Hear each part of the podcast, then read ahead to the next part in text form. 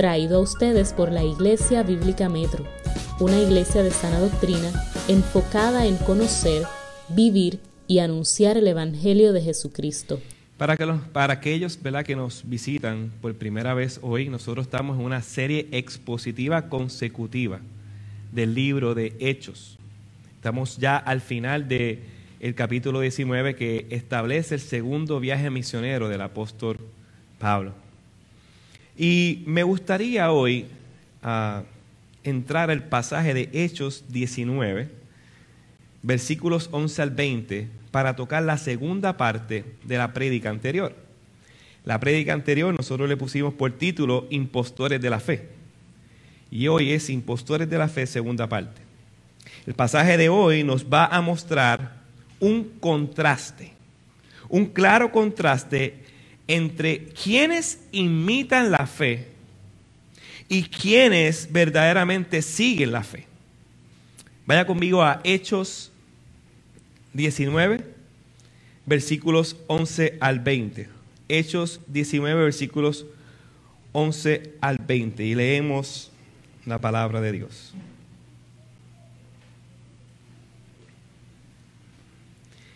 Dios hacía milagros extraordinarios por mano de Pablo.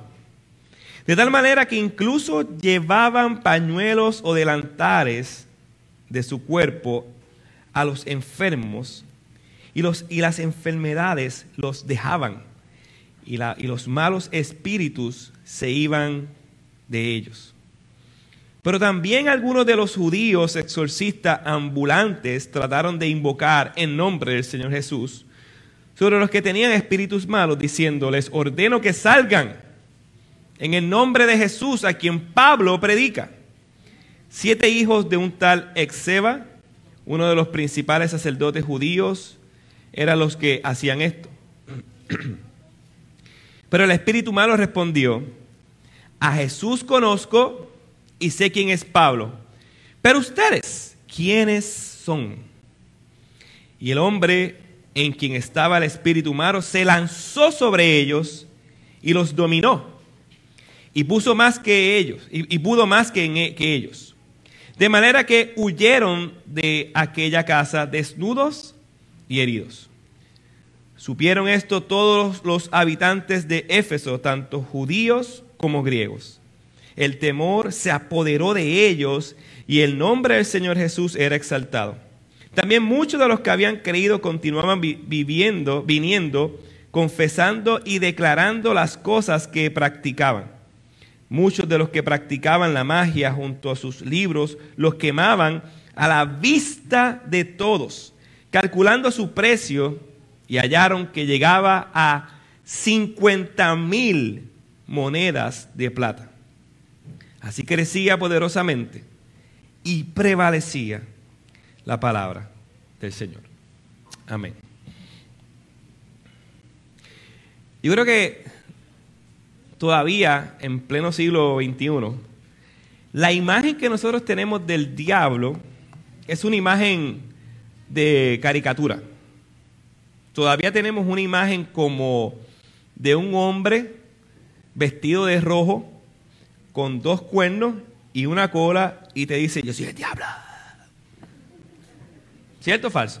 Todavía, todavía te, luchamos con eso. Pero no hay nada más lejos de la realidad que esa imagen.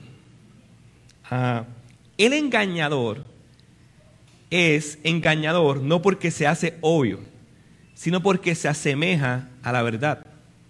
El engañador engaña porque se disfraza la verdad de mentira, disfraza la mentira de supuesta verdad. Y hoy en día somos bien fácilmente engañados. Estos días yo estaba escuchando un video que el hermano Víctor colocó en sus redes y, y la persona decía que hoy en día, eh, voy a parafrasear porque no tengo las palabras exactas ahora en mi mente, pero él decía que hoy en día es el tiempo donde más fácilmente somos engañados. Se supone que sea lo opuesto, con tanta tecnología, con tanto libro, con tanto descubrimiento. Pero dice que es sencillo. las personas hoy en día quieren la información digerida y no les gusta leer. Así que su sistema cognitivo, su forma de analizar y evaluar las situaciones, ¿cómo usted cree que las va a evaluar? De manera fácil, de manera rápida. Esto sin contar que se nos hace fácil eh, creer que toda persona viene con buenas intenciones. Se nos olvida que estamos en un mundo caído y que tenemos una naturaleza pecaminosa donde el príncipe del mal, el engañador, trata de vivir la vida pasando mentiras, eh, mentiras disfrazándolas de verdades. Y constantemente nosotros vivimos de esa manera. Vivimos a la luz de un sistema impostor. Y nosotros creemos todo lo que nos dicen sin antes hacer un criterio, un análisis a la luz de la palabra. Pues déjeme decirle que, aunque usted no lo crea, el trabajo del, del impostor es constantemente engañarnos. Pero la pregunta es, ¿qué hace un creyente ante un impostor? ¿Cómo sabemos si somos engañados o no somos engañados? ¿Cómo sabemos si somos eh, influenciados por el engaño? Si somos nosotros mismos impostores de la fe. Me gustaría mostrarle tres aspectos importantes para desglosarlo en toda la predicación. Tú eres un impostor de la fe cuando imitas la fe, pero realmente no crees. Eso lo vemos del versículo 11 al 14. Lo segundo, si eres un impostor de la fe, déjeme decirle que tendrás graves consecuencias. Eso lo vemos del 15 al 17. Y esta parte es la más importante de lo que vamos a estar hablando hoy. Eres un impostor de la fe cuando no tienes un verdadero arrepentimiento. Versículos 18 al 20. Vamos a nuestro primer punto, versículo 11. Eres un impostor de la fe cuando imitas la fe, pero no crees realmente. Dice el versículo 11. Dios hacía milagros extraordinarios por mano de Pablo. De tal manera que incluso llevaban pañuelos o delantales de su cuerpo a los enfermos y las enfermedades lo dejaban y los malos espíritus se iban de ellos. Hasta ahí. Lo primero que el autor de Hechos resalta no es el poder de Pablo. No se confunda. Tampoco es el poder del pañuelo mágico. No. Lo primero que el autor resalta es el poder y la capacidad de Dios de hacer milagros extraordinarios por medio de Pablo. Y eso es muy importante. Y debemos entender esto que está ocurriendo, estos milagros extraordinarios. Debemos de preguntarnos el por qué está ocurriendo estos milagros extraordinarios. Y hay dos razones principales. Número uno, Dios está demostrando la superioridad de su poder ante el poder del mal. Lo voy a explicar. Y lo otro que vamos a estar explicando según estos, estos puntos es que Dios está confirmando el ministerio apostólico de Pablo. Pablo está en lo que se considera una de las ciudades más ocultas y más paganas y más eh, llena de ocultismo y magia y misticismo de Asia era la ciudad de Éfeso. La magia era una profesión en aquel lugar. Y así como en Éxodo, cuando Moisés demostró la superioridad de su poder, del poder de Dios, ante los magos del faraón, ahora Pablo va a mostrar la superioridad del poder de Dios ante los magos de Efesios y la comunidad de idolatría. Estos milagros son catalogados por Lucas, según el texto, como extraordinarios, haciendo entender que lo que está ocurriendo aquí no era normal. O sea, es como si hubiera dos categorías de milagros. Los milagros y los milagros, así decirlo. Lo que está ocurriendo aquí son los milagros, algo que, que no es eh, normal. Recuerda que el que está escribiendo es Lucas, así que Lucas ya, estaba, ya había visto muchos milagros, pero él dice, esto es extraordinario. Lo que está ocurriendo aquí era lo que Jesús había dicho a los apóstoles en Marcos 16, 17 al 18. Mire cómo dice Marcos 16, capítulo 16, versículo 16 al 18. Dice, y estas señales acompañarán a los que han creído. En mi nombre echarán fuera demonios, hablarán en nuevas lenguas, tomarán serpientes en las manos, y aunque beban algo mortífero, no les hará daño sobre los enfermos. Podrán las manos y se, y se pondrán bien. Estas señales extraordinarias son el testimonio del poder de Dios en la comisión de los apóstoles. En el contexto de Marco no está hablando de todo creyente. Porque si es así, ¿alguien quiere tomar veneno? A ver qué le va a pasar. El contexto de Marco está hablando de la comisión apostólica. Y a la luz de este pasaje está diciendo que estas señales acompañarán a los apóstoles. Lamentablemente el pasaje de Marcos que acabamos de leer y el pasaje de Hechos 19, versículo 12, nos hemos llevado a dos extremos bien peligrosos. Lo hemos llevado al extremo de aplicarlo de manera literal. Yo no sé si usted lo ha visto, pero usted entra a YouTube y busque Pastor y la serpiente. No sé si lo vio. Eso es viejo, yo ni recuerdo. Pero búsquelo. Y ve este pastor diciendo, citando Marcos 16, diciendo, en mi nombre, no me picarás. Y la serpiente lo pica. Y el tipo se cae al piso. Porque hacemos de un texto histórico una norma. Y tomamos el texto y lo vemos de manera literal cuando no entendemos el contexto. Y este individuo, no sé si murió o vivió, pero le picó la serpiente. Yo no sé si es el mismo principio cuando hace tiempo atrás un montón de gente se tomaron veneno en, Estados Unidos y murieron. La secta, no recuerdo ni el nombre de la secta. Eso, eso trastornó el mundo entero. Porque sacamos textos de manera literal cuando no entendemos el contexto. De hecho, esto de la serpiente ocurrió más adelante en la vida de Pablo, dando testimonio de que lo que Pablo decía era cierto. Él estaba caminando, la serpiente le picó y no le pasó nada. Porque eran señales para los apóstoles.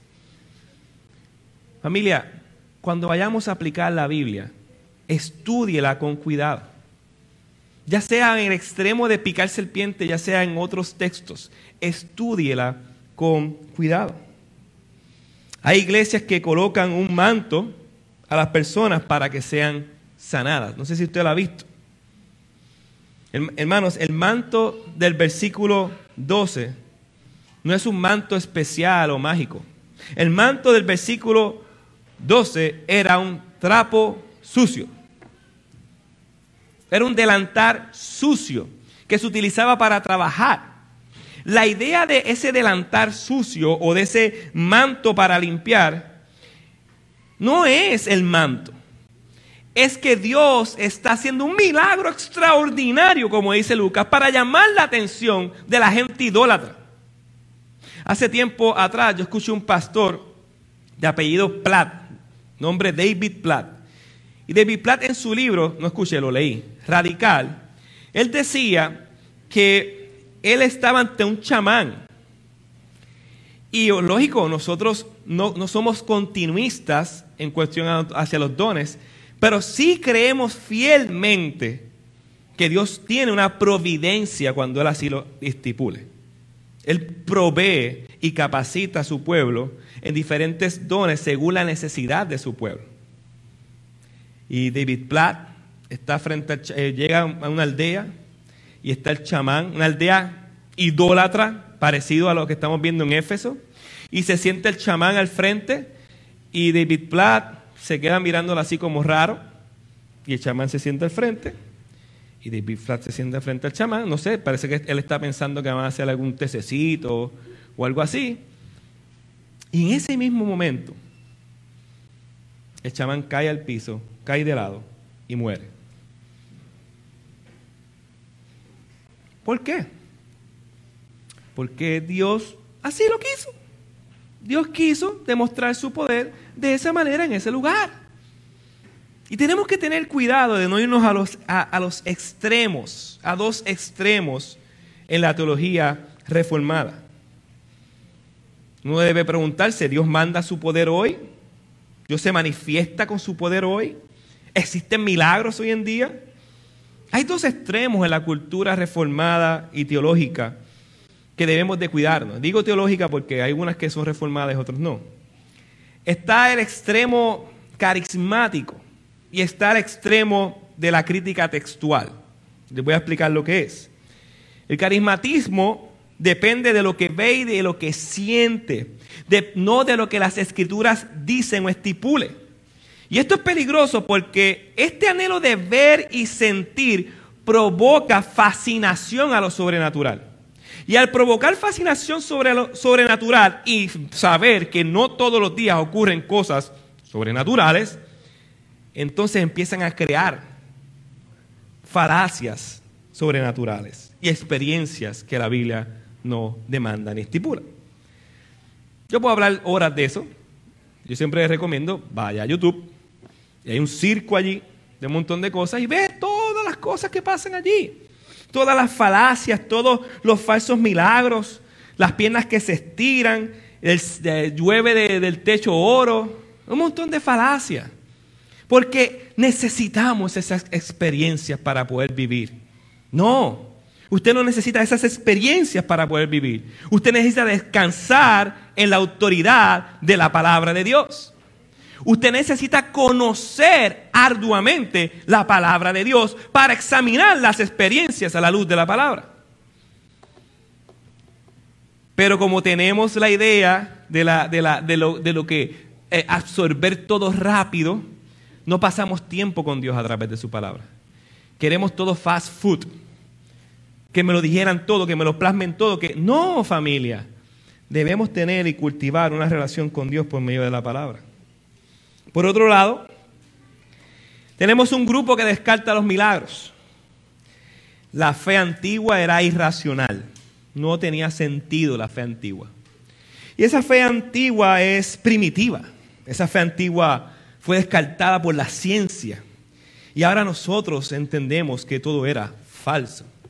Si alguien le dice eso, huya de ese lugar. ¿Por qué? Porque esa persona está diciendo que Él es la autoridad por encima de la palabra. Y cuando la Biblia dice milagros, Él dice, no, no es milagro, es otra cosa que se puede explicar. Eso se llama necedad al extremo. Eso se llama ateísmo práctico. Cualquier persona que le diga eso, aunque tenga el sticker de cristiano, amada iglesia, no es cristiano. El cristiano sí cree en la obra sobrenatural del Señor, pero no vive por medio de esa obra. Vive por medio de la palabra, que es lo más sobrenatural que ha pasado en el mundo. Y les voy a explicar por qué. Es la palabra lo más sobrenatural que ha pasado en el mundo porque Dios, siendo omnipresente, omnisapiente, todopoderoso, escribió un libro y plasmó un libro para que tú lo conocieras a través de ese libro y tuvieras una relación con Él a través de ese libro. Cuando la palabra se abre y el Evangelio es predicado, el milagro más extraordinario ocurre en la vida de una persona, que pasa de muerte a vida. Cuando la palabra de Dios se cierra, y, y hacemos eh, suplantamos la palabra de Dios por cualquier otra cosa, no importa por más espiritual que se vea, ya sea un baile, ya sea un piano, ya sea luces, ya sea decir gloria a Dios, aleluya, ya sea hacer cualquier cosa, lo que estamos haciendo es maldiciendo al pueblo de Dios. ¿Por qué? Sencillo. Donde no está la palabra de Dios, no está Dios donde no se predica la palabra de Dios, por más que digan Jesús, como los que vamos a ver ahorita, Dios no está en ese lugar. Bueno, está en sentido de su carácter de presencia, pero es para juicio, no para salvación. Pero cuando se abra la palabra en un lugar y se predica el Evangelio, gloria a Dios, porque Dios está extendiendo su misericordia solo por gracia, para que todos puedan escuchar y creer en el glorioso Evangelio de Jesús. Ahora bien, ¿cuál es el punto medio aquí? Está el extremo del carismatismo, está el extremo de la crítica textual. ¿Qué dice la Biblia? La Biblia dice que Dios hizo, que Dios hace y que Dios sí continuará haciendo milagros por su providencia y por su gracia y misericordia. Claro que sí. Mire cómo dice Santiago capítulo 5, versículo 4. ¿Está alguno entre vosotros enfermo? Que llame a los ancianos de la iglesia y que ellos oren por él, ungiéndolo con aceite en el nombre del Señor. Y sabemos que esa parte de ungir con aceite es una parte de contexto. Pero el principio es que si Dios no hiciera milagros, esas oraciones no estuvieran ahí. Claro, ¿Dios va a sanar a todo el mundo? No. ¿Por qué? Porque Dios en ocasiones envía o permite enfermedades porque es lo más que nos conviene para santificarnos a su imagen y semejanza. Así que yo no puedo decir, Dios no me sanó, qué malo eres. No, malo eres porque no estás entendiendo a Dios. Cuando Dios nos sana, gloria a Dios, aleluya. Sigamos su camino. Pero cuando Dios hace silencio no nos sana, gloria a Dios, aleluya. Él está formando algo en mí para hacerme a su imagen y semejanza. Bástate en mi gracia, porque su poder se perfecciona en mi debilidad. A veces somos tan fuertes y tan orgullosos que Dios nos tiene que hacer débil. ¿Y cómo nos va a debilitar? Como Él quiera. Pero la debilidad es un atributo, es una bendición de Dios, es una bienaventuranza para no depender de nosotros mismos, sino depender solamente de Él. Si Él me quiere enfermo, Amén. Si me quiere sano, para mí doble amén. Pero para mí. Pero sería doble amén para Dios? No. A veces Dios nos quiere exactamente donde estamos para llevarnos donde Él quiere llevarnos, a su eterna presencia. Así que gloria a Dios por eso. Y como dije, el milagro más aún más brutal, el más extraordinario, es cuando una persona se convierte y por medio de la palabra. Así que nosotros debemos de predicar ese, ese evangelio. Ahora bien, ¿los milagros definen nuestra fe? ¿Los milagros definen nuestra fe? No.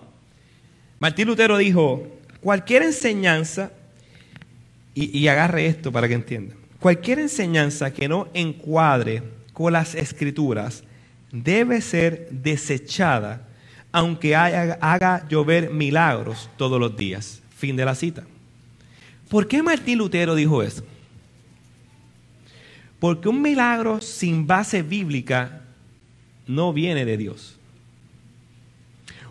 Voy a repetir, un milagro sin base bíblica, que no apunte al Evangelio, que no descansa la autoridad de las Escrituras, no viene de Dios. ¿Por qué digo esto? Vaya conmigo a Apocalipsis, capítulo 13, el último libro de la Biblia. Apocalipsis, capítulo 13, versículos 11 al 14. Apocalipsis 13, versículo 11 al 14. Y mira lo que dice Apocalipsis 13, versículo 11 al 14. Estamos hablando de la segunda bestia. Luego vi otra bestia, y algún día si quieres entender el libro de Apocalipsis, pues nos dejas saber y hacemos un estudio. Luego vi una otra bestia, esta salía de la tierra la versión que estoy utilizando es la NTV.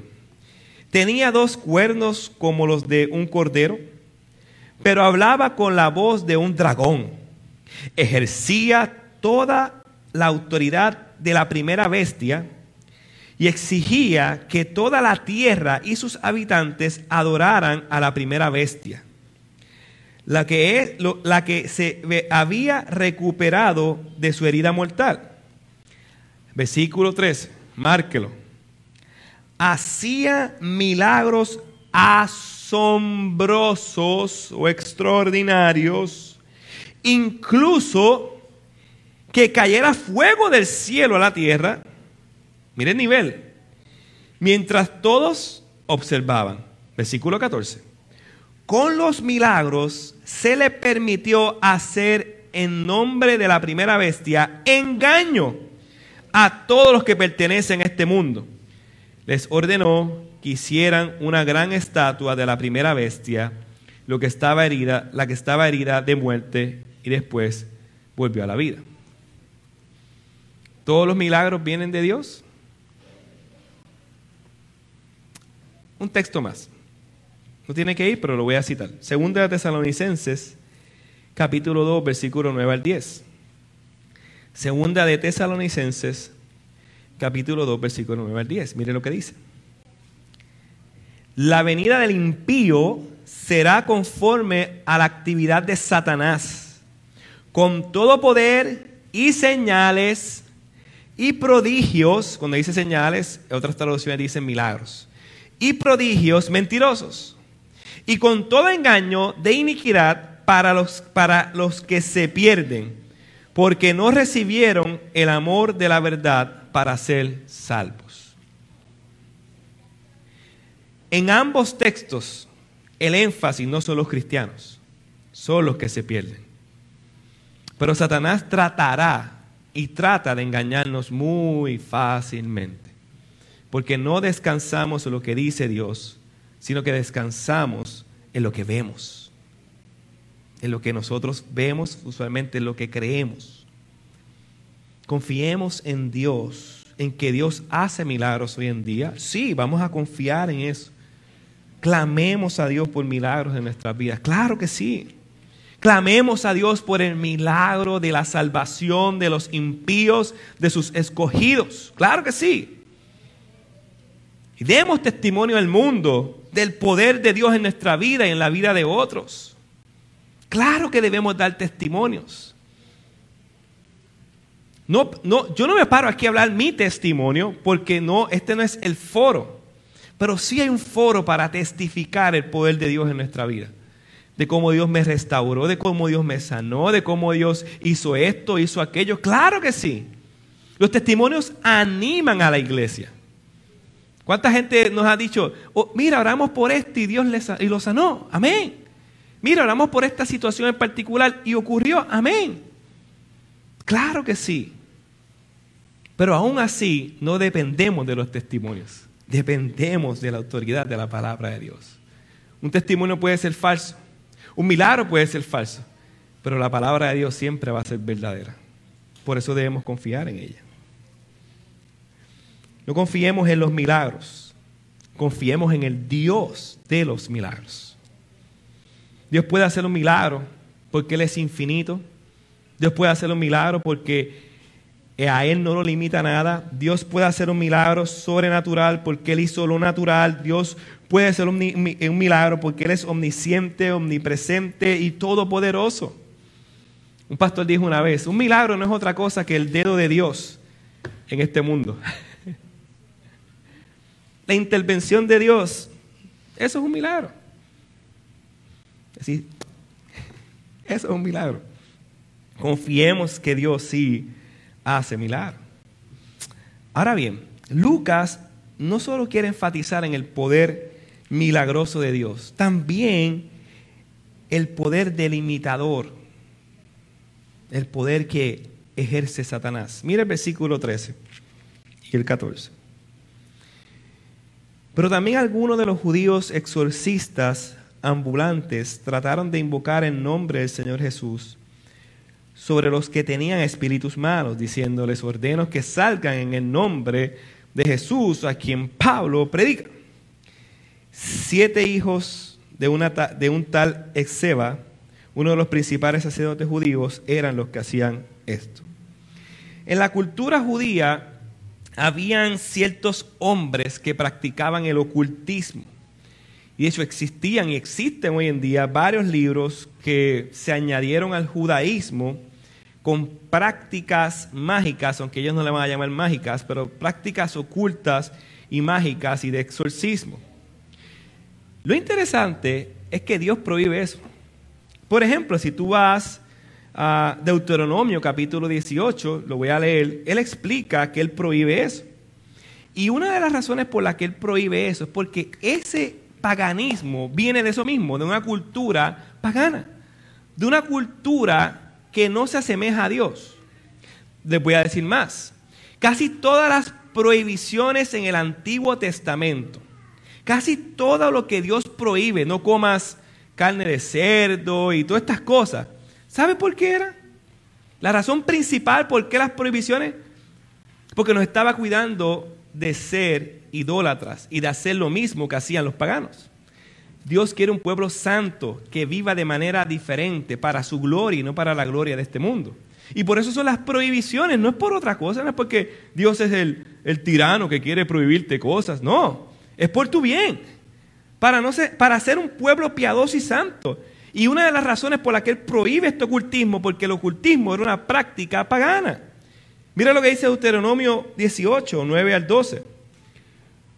Cuando entres en la tierra que el Señor Dios te da, no eh, aprenderás a hacer las cosas abominables de esas naciones. No se ha hallado en ti nadie que haga pasar a su hijo o a su hija por, un por el fuego, ni quien practique adivinación, ni hechicería, o que sea eh, o hechicero o encantador, o adivino, espiritista, ni, ni quien consulte a los muertos. Porque cualquiera que hace estas cosas es abominable al Señor. Y por causa de, de estas abominaciones, el Señor tu Dios expulsará a esas naciones delante de ti. También puede buscar Levítico 26, no voy a entrar ahí por falta de tiempo. Así que estos hombres estaban pecando contra Dios. De hecho, Josefo, el historiador, dice que no había ningún judío en aquel entonces que se llamaba Ezeba, ningún eh, sacerdote. Así que lo más seguro, este tal Ezeba y estos hijos de tal Ezeba no eran ni tan siquiera sacerdotes ni hijos de sacerdotes, eran paganos disfrazados de judíos. Y es que esto parece escandaloso. Los impostores, estos impostores, siempre han estado con nosotros y siempre van a estar con nosotros. Pablo nos habla de falsos apóstoles en 2 de Corintios 11 en adelante, versículo 3. Mire lo que dice Pablo. Pero temo que así como la serpiente con su astucia engañó a Eva, las mentes de ustedes sean desviadas de la sencillez y pureza de la devoción a Cristo. Versículo 4. Porque si alguien viene o predica a otro Jesús a quien no hemos predicado, o reciben un espíritu diferente que no han recibido, no aceptan un evangelio o aceptan un evangelio diferente que no han aceptado, bien lo toleran. Pues yo no me considero inferior en nada a, las, a, las, a los más enemigos de los apóstoles porque, versículo 13, porque los tales son falsos apóstoles, obreros fraudulentos, que se disfrazan como apóstoles de Cristo. Y no es de extrañar, pues aún Satanás se disfraza como ángel de luz. Por tanto, no era de sorprender que sus servidores también se disfracen como servidores de justicia, cuyo fin será conforme a sus obras. Vemos en el Antiguo Testamento falsos sacerdotes en Segunda de Crónicas 11:15. Vemos falsos discípulos en Mateo 7:22. Muchos me dirán aquel día, Señor, Señor, no profetizamos en tu nombre, en tu nombre echamos fuera demonios, o en tu nombre hicimos milagros. Entonces les declararé, jamás los conocí, apártense de mí los hacedores o los que practican maldad. Y ahora en Hechos vemos falsos milagros. Falso milagrero, mejor dicho. ¿Y sabe cuál es la característica de lo falso? ¿Tú quieres saber cuál es la característica de lo falso? Que no vive lo que enseña. Que no predica, que predica algo y vive todo lo opuesto a lo que predica. Esa es la característica. El mismo Mateo 7 lo dice. Hicimos milagros, fuimos pragmáticos. Ayunamos, evangelizamos, diezmamos, ofrendamos, predicamos. Apártense de mí aquellos que practican iniquidad. Los falsos practican lo que desean de su corazón y hablan con engaño. Esa es la manera más sencilla de detectar si nosotros estamos viviendo en falsedad. Si nosotros somos impostores de la verdad. Si nosotros somos religiosos que venimos los domingos a ponchar con Dios, pero la semana vivimos lejos de Él. Esa es la diferencia. Yo puedo decir, gloria a Dios, aleluya, que el Señor te bendiga. Yo puedo decir todo eso, pero ¿dónde está mi corazón? ¿Dónde está mi deseo, mi intención? ¿Dónde está? ¿Practico la maldad? Pues delante del Señor debemos arrepentirnos y decir, Señor, he sido un impostor. Te ruego y te suplico. Gracias. ¿Qué?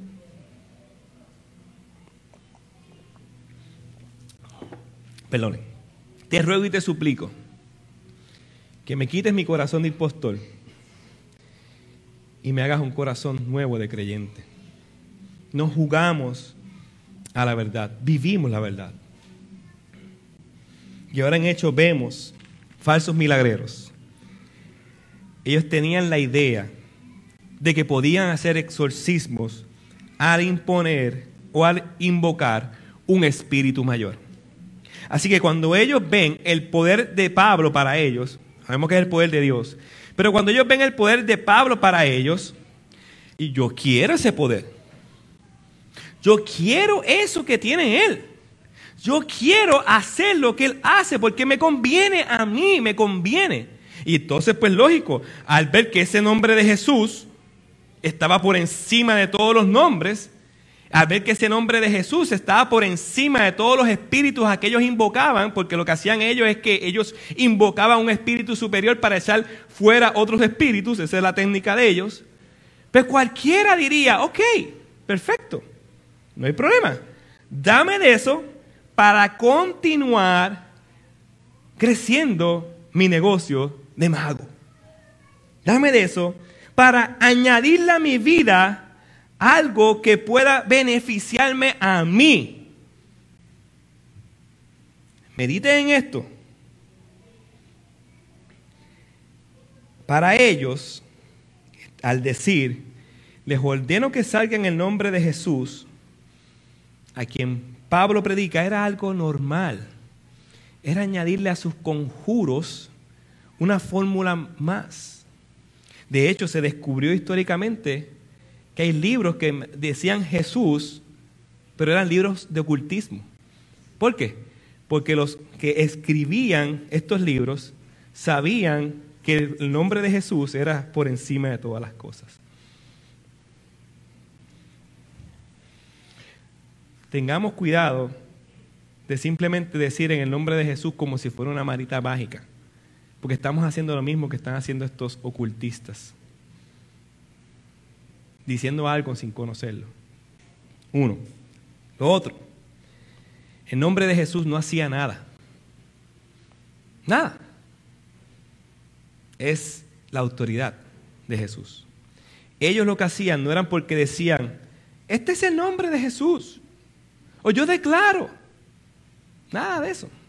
Ellos hacían lo que hacía porque en nombre de Jesús era quien ellos representaban.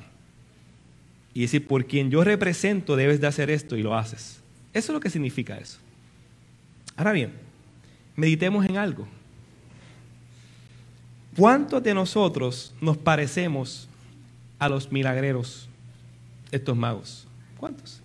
Ay, Andrés, yo no brego con ocultismo, yo no brego con magia, jamás me han leído unas cartas, Jamás he visto el letrero este de la mujer del tarot. No hago nada de eso. Tranquilo. Ok, muy bien. Pero no hace falta que te lean las cartas ni pertenecer a el club del tarot para hacer lo que estos magos hacían. ¿Usted sabe lo que hacían estos magos? Añadiéndole a su vida un beneficio. Jesús es el beneficio de sus vidas. ¿Y cuántos de nosotros no hacemos lo mismo? Vemos a Jesús como un complemento que se va a añadir a mi vida para que ese amuleto de la suerte llamado Jesús conquiste los sueños que yo quiero conquistar. Eso es lo que está pasando ahí. Jesús no es la razón de la existencia de estos magos. Es simplemente algo más que se le añade a su vida. ¿Quién es Jesús para ti? ¿Es la motivación por la cual tú viniste hoy a la iglesia? ¿O tú viniste hoy a congregarte con los hermanos de la iglesia para ponchar o para que se te resuelva esta semana el trabajo o para que el compañero de trabajo que me cae mal no meterle las manos en la semana? ¿Por qué viniste? ¿Por qué tú vives? Si tú, no, si tú vives para algo que no sea Dios mismo, Eso se llama idolatría. Dios no es un plato de segunda mesa. Él es la razón de tu existencia. Tú vives ahora, debes de vivir para el Dios de toda gloria y toda honra. Ahora bien, no hace falta ser un exorcista para hacer lo que ellos querían. lamentablemente así, vive, así muchos viven la fe hoy en día. Quiera Dios que hoy despertemos de, esa, de ese error de añadir a Jesús a nuestra vida y que Jesús sea entonces nuestra vida. Muy diferente. Ahora bien, ¿cuáles fueron las consecuencias de imitar la fe? Eres un impostor. Si eres un impostor de la fe tendrás consecuencias. Versículo 15. Pero el espíritu malo le respondió, a Jesús conozco y sé quién es Pablo, pero ustedes quiénes son. Y el hombre en quien estaba el espíritu malo se lanzó sobre ellos y los dominó y pudo más que ellos, de manera que huyeron de aquella casa desnudos y heridos. Supieron esto todos los habitantes de Éfeso, tanto judíos como griegos. El temor se apoderó de ellos y el nombre del Señor Jesús era exaltado. Mientras Dios sanaba a los enfermos y sacaba fuera demonios, expulsaba, estos hombres fueron prendidos. Es interesante la respuesta de estos demonios. Conocían a Jesús y sabían quién era Pablo, pero ignoraban quién eran estos impíos. Debemos entender que es lógico que estos demonios conocieran a Jesús, porque Jesús fue quien los creó. Pues si usted no lo sabía. Claro que en el principio los demonios no se llamaban demonios, se llamaban ángeles. Y a la luz de Judas 6 sabemos que hubo una rebelión, y segunda de Pedro, eh, con un tal Lucifer, y este Lucifer se llevó a todos estos ángeles, y ahora los ángeles se llaman demonios.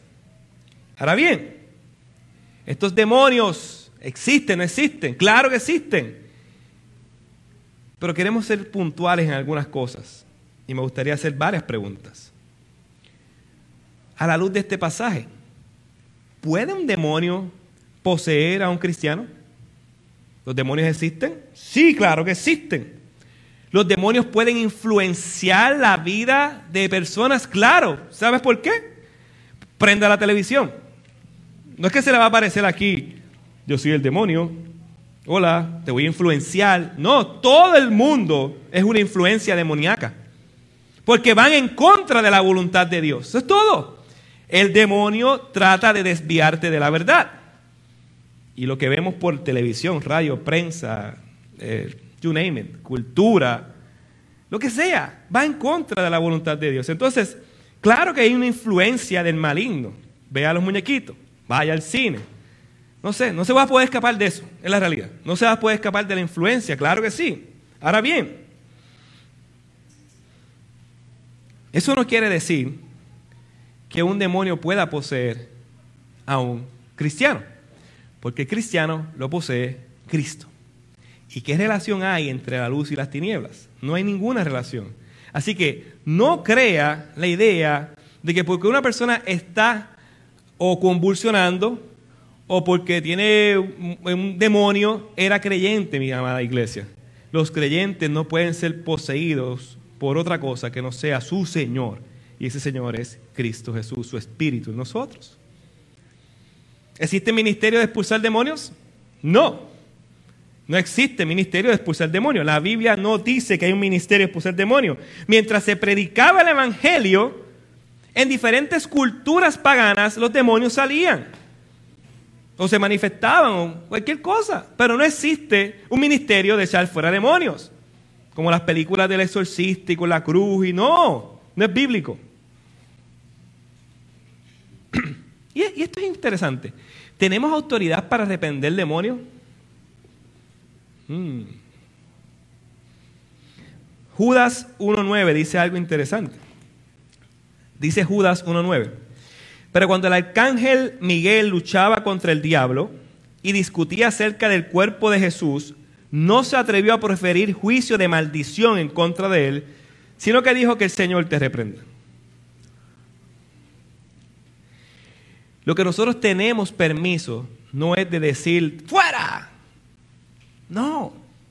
Lo que Dios nos ha dado permiso es de predicar el Evangelio para que esa persona se convierta y se arrepienta de su pecado. Y si está endemoniada, pues huya cualquier cosa. Amén. Pero quiero ser claro, no todo lo que decimos que es demonio es demonio. De hecho, yo diría que la mayoría no es demonio. De hecho, es bien raro ver hoy en día eso. Si tú me preguntas a mí, se llama pecado. La lujuria, el orgullo, la ira, el individualismo, el egocentrismo. Todo eso es pecado. Es que el espíritu del orgullo me dijo esto. ¿Qué espíritu del orgullo de ocho cuartos? Tu pecado, arrepiéntete de tu pecado. ¿Existe un mundo de maldad? Seguro que sí. Que tal vez en la experiencia cristiana podamos, seguro, sí, sí, eso puede pasar.